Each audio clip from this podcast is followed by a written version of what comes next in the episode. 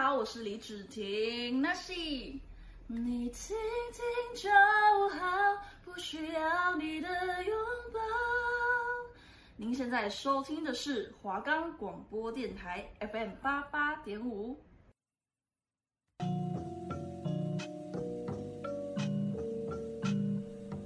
大家好，我是主持人 Leo SL。大家好，我是主持人 Duncan。现在正在收听的是 B One 聊嘻哈，这是一个让听众朋友可以接触来自地下饶舌歌手的音乐和故事的节目。收听 B One 聊嘻哈，带你认识台湾更多有才华的地下饶舌歌手。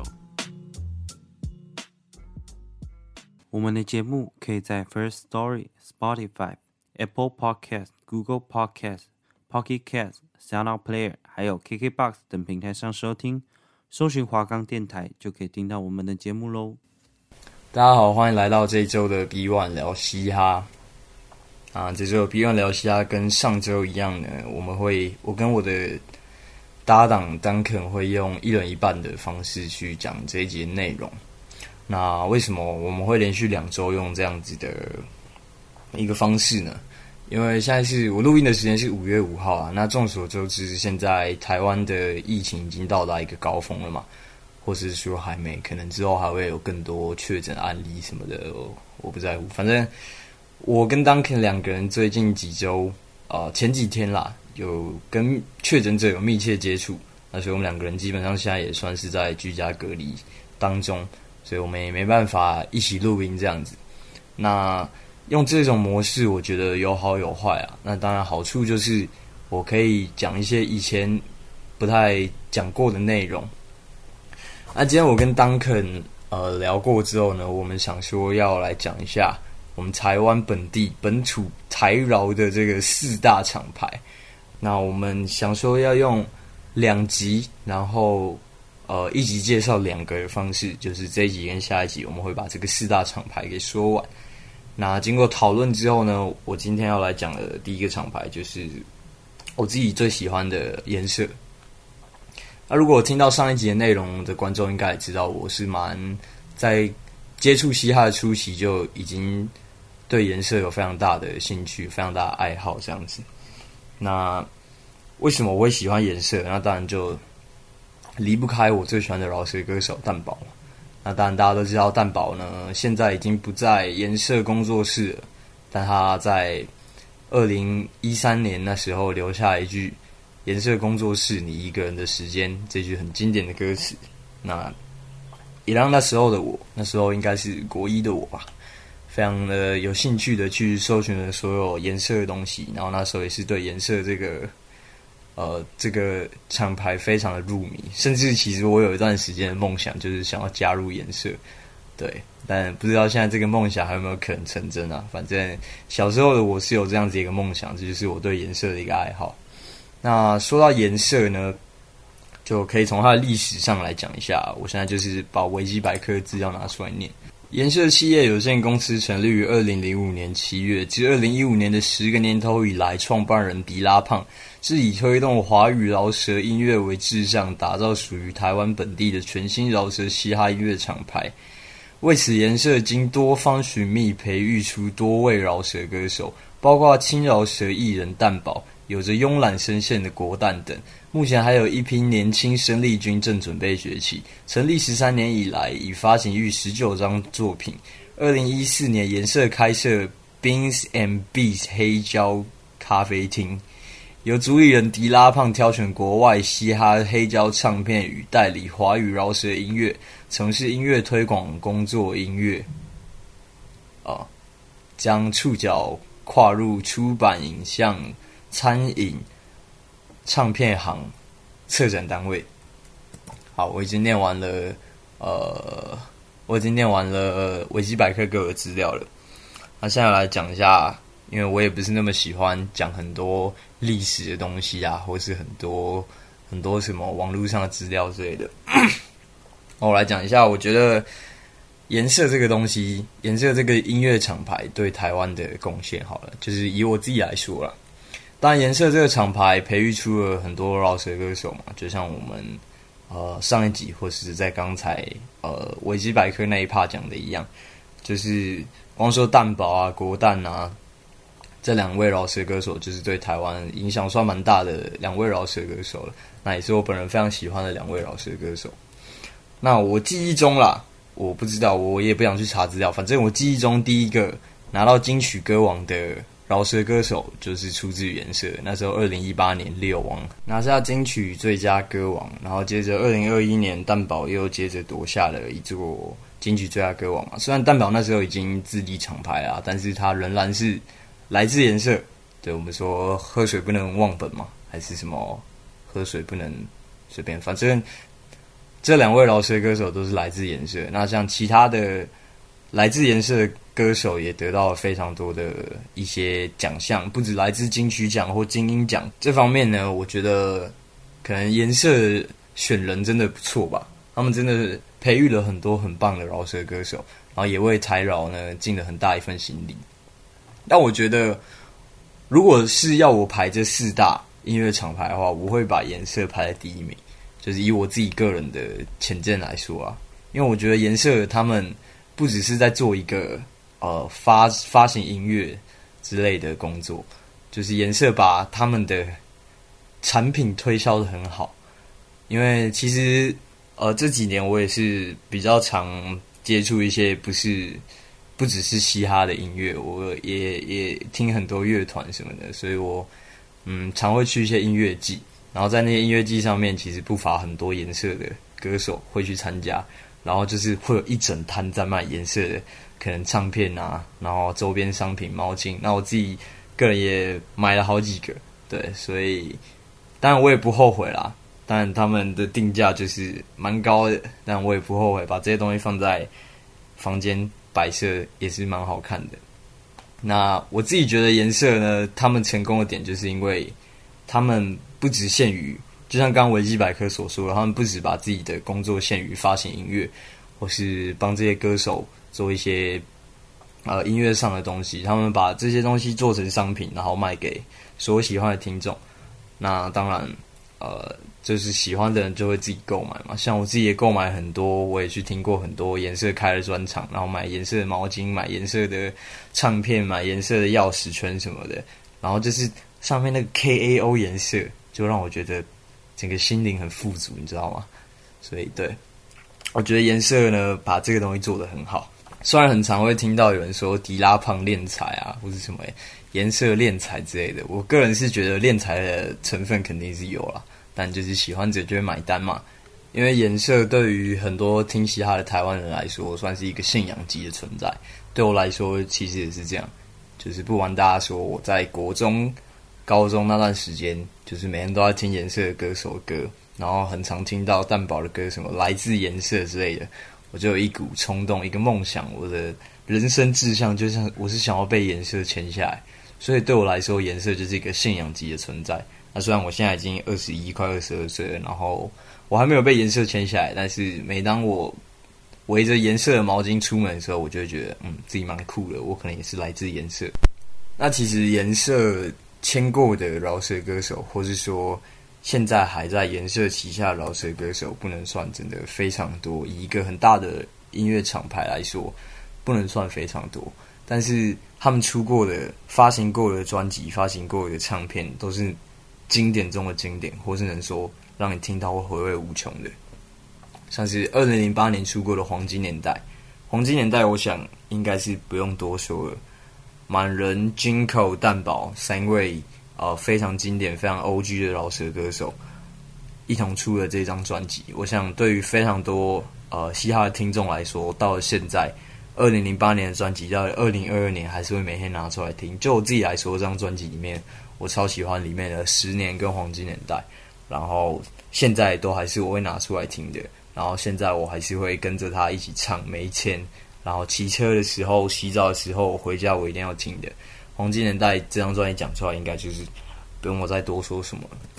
二零零九年的《收敛水》，还有同年的《Winter Sweet》，都在那个年代各自入围了一些奖项。那当然更不用说《收敛水》里面有一首脍炙人口的《关于小熊》，这应该是台湾我想听不听嘻哈的听众都知道一首歌。那在那个年代获得了那时候的哦最佳嘻哈单曲。那在隔一年推出的《月光》呢，那时候推出之后呢，也是让台湾的嘻哈圈有暴动了一阵子嘛。然后在当年也获得了呃金鹰奖的最佳嘻哈专辑。然后《月光》里面有一首是非常脍炙人口的歌，我相信大部分台湾的听众一定都听过的《过程》。这首歌也在当年获得了金鹰奖的最佳嘻哈单曲。那这张专辑特别的地方在于，它跟以往的呃，饶舌歌手的专辑不太一样，他找了真的一整个乐团，来自日本的爵士乐团 Ja Blue 去做合作，然后在这张专辑上呢，向所有的台湾的听众展示了原来饶舌有这么多不同的玩法，有这么多不同的呈现方式。那张专辑在当时呢，也取得了非常空前的成功。那接下来呢，我在介绍这些专辑的话，我会用代购的方式，因为我发现讲这些奖项的话，我好像十五分钟内讲不完。好，那接着说呢，隔一年蛋堡的踩脚踏车，然后同年的国蛋的 Dr. Pepper Vol. One 这两张专辑，相信也是所有国蛋粉、蛋堡粉心中的经典。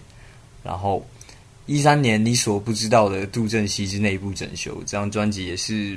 呃，在当时呢，或者是从现在来看，都是非常重要的一张专辑。那我们所熟知的史诗，大家最喜欢的史诗，也是在这张专辑里面出来的。然后一四年的 Golden Express，同年的 Dr. Pepper Mixtape Vol. Two，一六年的夜猫组初代目，一六年的 Dr. Pepper Vol. Three，然后同年也出了一张台霸弟弟龙，这也是大家非常喜欢的一张专辑，我想。然后隔年的夜猫组的健康歌曲，然后再隔年的六王无病呻吟友情抒情，那也是这张专辑让当年 Leo 王拿下了最佳的金曲的最佳华语男歌手嘛。然后二零二零年的李英宏 Sweet 二零二零 Leo 王的时间奶昔，然后在隔一年推出了颜色主唱 So Cool 的 Vibe。那在这张专辑里面呢，也是有非常多的歌曲，然后用不同的方式去呈现。很多 live band 的方式去呈现它。那在讲完这么多专辑之后呢，我想不管作为台湾嘻哈的粉丝，或是颜色的粉丝，或是刚刚说了这些饶舌歌手的粉丝，应该都会找回一些当初听这些歌的激动。那因为像我其实我不大会去看什么维基百科这些东西，但这是因为做节目，我就把维基百科稍微拿出来翻，然后才找到这么多其实已经很久没有听的专辑。所以等一下，在录完节目之后，我应该就是会把这些歌全部抓出来再复习一遍。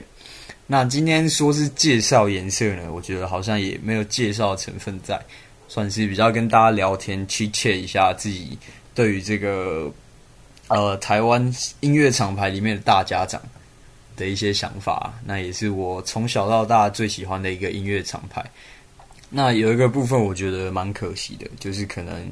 年纪比较轻的听众，或是比较晚接触嘻哈的听众，对于可能四大厂牌啊，或是呃比较本土的台湾的一些饶舌的音乐厂牌，比较没有这么多了解，因为他们可能呃从以前开始就是听一些国外的饶舌歌手长大的，所以就比较没有办法了解这一方面的东西。我觉得借着这个机会，可以跟大家稍微聊一下，不管你是呃听很久嘻哈的听众，或是你可能是刚开始听嘻哈的听众。我希望在听完这一期节目，或者是下一周的节目的时候，然后你可以去花一点时间听一下我们在讲的东西，然后可能会对你的歌单有稍微的帮助，这样子。然后我今天的我的 part 就到这边差不多告一段落。那等一下丹肯呢会再介绍下一个他的音乐，他喜欢的音乐厂牌，这样子。好，那今天就跟大家说声再见，Peace out。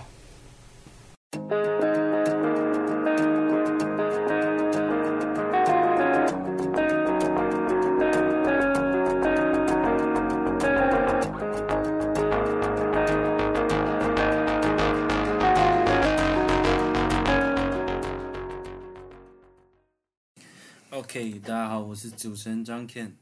那我们这一集的方式呢，也是会分为上下两集的方式去跟听众做分享。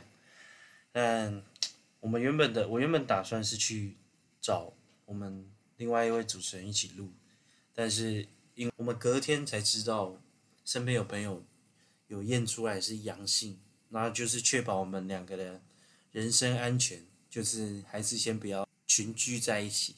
然后我们就选择说好，那我们就用这样上下两节方式来录。这这样录的方法真的是真的蛮麻烦的，因为设备不一样，所以你的那个音质也会有有差异，所以听起来会就是会怪怪的。但没办法，就是疫情期间，就是大家听这种就多多包容。那我们废话不多说，我们今天就回到我们的我们今天要讲的主题，就是我们的四大厂牌。相信上集的主持人 Leo SL 已经分享过其中一个厂牌了，那就是颜色。那再来呢，分为剩下三个呢是兄弟本色，就是有热狗啊，然后张震岳啊、顽童他们所创立厂牌，还有混血。混血的话，应该最著名的应该就是九一一了。然后还有一个就是我们的大基校长所创立的“人人有功练”的厂牌。这个厂牌呢，真的是其实。你在台你在台湾，你只要说人人有功练，就算没有听在听台湾饶舌的人，应该也知道这个厂，因为它里面的人其实都蛮有名，就是有什么啊 BR 啊，然后熊仔啊等等的，还有大基校长，那就不多说，他也是 OG 中的 OG。上半部的部分呢是分享颜色，那我下半部的部分就带来人人有功练的介绍，切入主题。人人有功练呢是由大基领军的，那它的。特色在于说，它很有，那就是有台湾的主体意识。因为国外呢，很多国外的嘻哈本来就很多那种，就是在讲政治啊，比较 local 一点的那种音乐类型。那 Daugii 也之前也是，所以有一阵子他就是到处骂人，然后到处树敌，然后一直到了他这个很亢奋的这个状态结束之后呢，他就开始关心社会议题啊。他的写歌方向就会变温馨一点，就是这种动保啊、人权啊这些的方式。后来呢，他呢就在，因为他早期是台南人嘛，所以他在台南呢创立了人人有功练。那这个这个人人有功练呢，最初他就是一个社区的饶舌教室，早期就是创办人，他就是校长嘛。然后他会找一些饶舌歌手当一些当老师，每年呢都会举办成果展，所以很多艺人都是从。学生变成艺人，所以大基有个就外号叫做校长，就是因为这个原因，因为他创立了这个。那他们其中的成员有包含熊仔啊、BR、RPG、董博、韩森、小人、马逊、阿基、颜冠希、胖弟、洛克跟魏买家。那这些这些人写歌的风格都是比较偏向记录的。台湾的历史啊、意意识啊、文化啊，然后在本土的在本土上面的饶舌耕耘都相当的用心。那他们每年会都会举办一个饶舌特工班，各位听众如果真的有兴趣的话，也可以去参与，蛮酷的一个体验呢。那如果真的有兴趣，可以去学学看。好，那因为厂牌嘛，大家也知道厂牌就是。很多人聚集在一起，然后可以一起去写歌，一起去 feature 啊，一起去合作，碰撞出新的火花。在饶舌圈里面，有一个有一种有一个词叫做 cypher。那 cypher 的意思呢，就是所有的厂牌的人都聚集在一起，每个人都写一段一段小小的 verse，然后各自用各自阐述音乐的方式来。写这一整首歌，那就是会分了很多个很多人来分来分段唱，所以呢，这个就是一个饶舌圈里面，如果你有一个厂牌的话，几乎那个厂牌都会有一个 cypher 的呈现。人的有功练的话，也就一定也有啦。那他们的 cypher 呢，比较代表的就是在二零一五跟到二零一六还有二零一七年三年的新年歌曲，他们合集叫做太极，蛮酷的吧？如果大家有兴趣，可以去网络上搜寻，他的歌曲都蛮酷的。反正有一有一首歌我蛮印象蛮深刻，就是叫《人人过好新年》嘛，用一种比较不一样的方式去呈现这首歌。我话都讲到这边了，如果大家有兴趣的话，可以去听听看。哇，我觉得我的真的鼻鼻音开始重了，我是不是觉得我有点确诊了？没事，我还是把这集分享完。那后来的话，二零一七年的下半年呢，那个人人有功练呢，他就推出了乾坤大挪移的跨界合集。这个跨界合集呢，它就是顾名思义嘛，跨界就是和别的不同领域的人去做一个合作创造。然后他这这这个合集有邀请到一些乐手啊，然后一些主唱啊，很多不一样类型的人组组组成在一起的。就比如说有显然乐队的主唱阿法，开水小姐啊，美秀集团的狗博跟修齐，然后国宝杨秀清老师跟喵电感应的咪咪，还有我们的国民女友吴卓源修炼。他们就是跟这些人做一些合作，然后创造出非常不一样的饶舌歌曲。OK，那介绍完这个人有功练的历史之后，呃，我要来介绍人有功练的其中两位成员。我个人比较，个人比较喜欢跟比较比较冷门一点的，比较不为大家所知道的一些。成员，第一个呢，我要介绍的是我们的韩老师韩森。韩森呢，他在高中的时候呢，接触到了第一次他接触到了 MC h o t o 热狗他的音乐，然后慢慢的开始喜欢上饶舌。那他会叫韩老师，其中一个原因是因为他其实蛮会读书的。然后他后来大学是就读，但是他一直有在不断的接触饶舌，所以他在成大的时候，少他的学长少爷共同创立了一个成大街头诗人饶舌社。他们成立这个饶舌社之后，就四处去表演啊，去。然后呢，后来他觉得韩生韩韩生觉得说。